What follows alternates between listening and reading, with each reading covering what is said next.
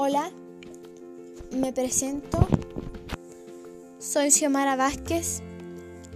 Mi curso es octavo A. Hoy les vengo a hablar del 10% de la FP.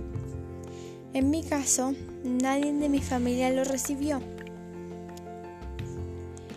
Porque mi mamá es dueña de casa y mi papá es jubilado por un seguro, Penta Vida.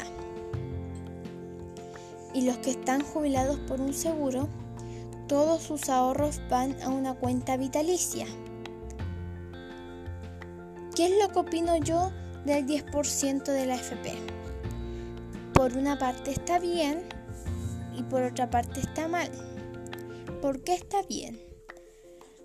Porque hay gente que de verdad lo necesita, por ejemplo, para pagar cuentas, para pagar el dividendo, para comprar comida, para alimentar a su familia, para comprar leche para los hijos. ¿Por qué por una parte está mal? Porque hay gente que no la supo aprovechar o simplemente no la necesitaba